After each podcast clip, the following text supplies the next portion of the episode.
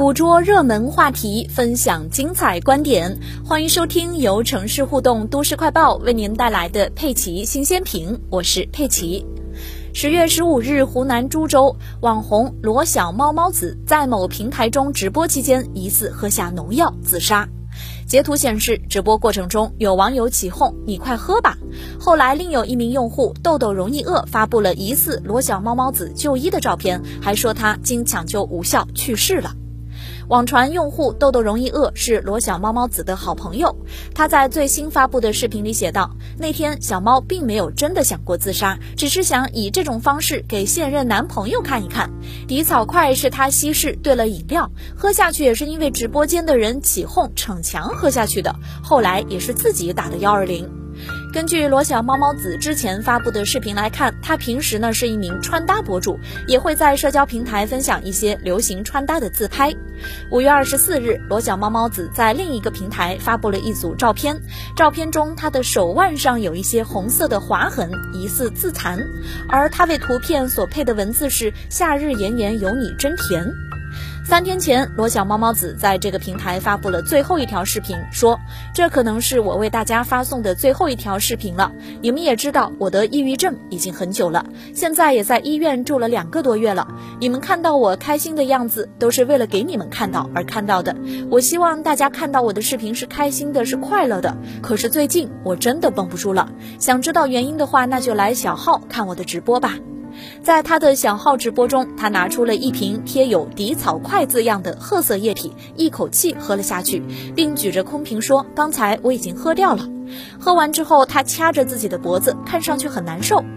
十月十六日，知情人接受媒体采访，提到他的自杀行为与前男友无关，只是想挽回现男友，而直播间的人起哄，最终导致悲剧发生。罗小猫猫子的一个视频中，用户名为“你最珍贵的人”曾评论说：“哈哈哈，真喝了。”之后该评论被删除，平台也无法搜索到该用户。今天有媒体采访到罗小猫猫子的家人，其家人表示正在山东处理罗小猫猫子的后事。事发时直播间有网民起哄，将依法追究起哄者的法律责任。主播在直播间直播喝农药，网友则在评论区里起哄，最终酿成惨剧。对于这些现象，平台扮演了一个怎么样的角色呢？我们也在这里提出六点疑问啊。第一，当日的直播间到底发生了什么？平台是否掌握整件事情的来龙去脉呢？第二，网传主播是因为网友起哄而喝下农药的，平台是否及时监控到相关不当言论，并且加以管控了呢？第三，平台是否第一时间监控到主播喝农药的行为，并且加以干预呢？第四，如果上述情况符合事实，平台后续会对涉事用户采取怎样的措施呢？第五，事发后家属称要起诉相关网友，平台是否与当事人的家属和警方沟通过呢？第六，在整个事件中，平台是否应该担责，应该承担怎么样的责任呢？根据法制日报采访的律师表示，网友的言论属于戏谑行为，不构成侵权法上的教唆帮助。从道德上要严厉谴责，但是追究法律责任比较困难。直播喝农药自杀为法律所否定，不应该在网络上发布、传播、展示。平台对类似的话题弹幕评论，应当尽到积极的管理责任和义务，否则将可能承担相应的行政责任和民事责任。直播间起哄的行为是否对主播最终自杀的结果存在法律上的因果关系，这是起哄者是否应该承担法律责任的前提。如果起哄者的起哄行为直接激起了主播自杀的念头，并对主播实施自杀行为产生了直接影响，那么这些起哄者的行为就涉嫌教唆他人自杀。至于是否可以定故意杀人罪而承担刑事责任，这还是存在一定争议的。律师个人认为，考虑到网络直播的特性，促成主播自杀的直播间环境也是多个起哄者的不同行为相互影响而形成的，所以最终判罪定刑的可能性不太高。但这不妨碍这些起哄者就此承担民事侵权责任。当然，主播作为有完全行为能力的成年人，应该就其自身行为承担主要责任。起哄者的起哄行为在主播自杀这件事上并不是主要原因，主播自行做出自杀决定和行为才是主要原因。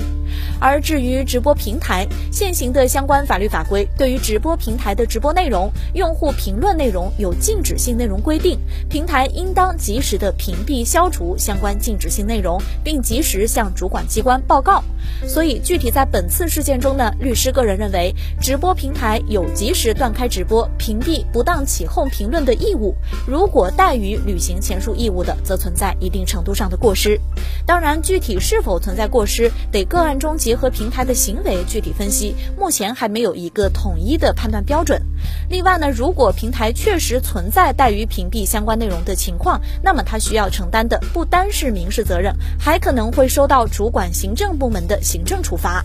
另外呀，还应该引起我们反思的是网友起哄的另一个深层次原因，或许是如今带货的套路太多而造成的信任危机。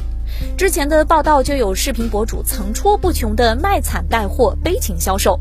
今年八月，凉山会里的石榴成熟季，新华网曾报道说，一位老人哽咽着说：“我今年八十五岁了，石榴卖不出去怎么办？”会里石榴市场联合执法组了解到情况之后呢，就对视频发布者拍摄的视频情况进行了调查核实，确定了视频中的这些老人和文字背景音乐是分开制作的。老人确实存在，但是呢，他们没有说视频中的话，文字描述和事实完全不符。该视频发布者就涉嫌发布一些虚假信息，来扰乱正常石榴市场的销售秩序，这就是利用同情心套路带货。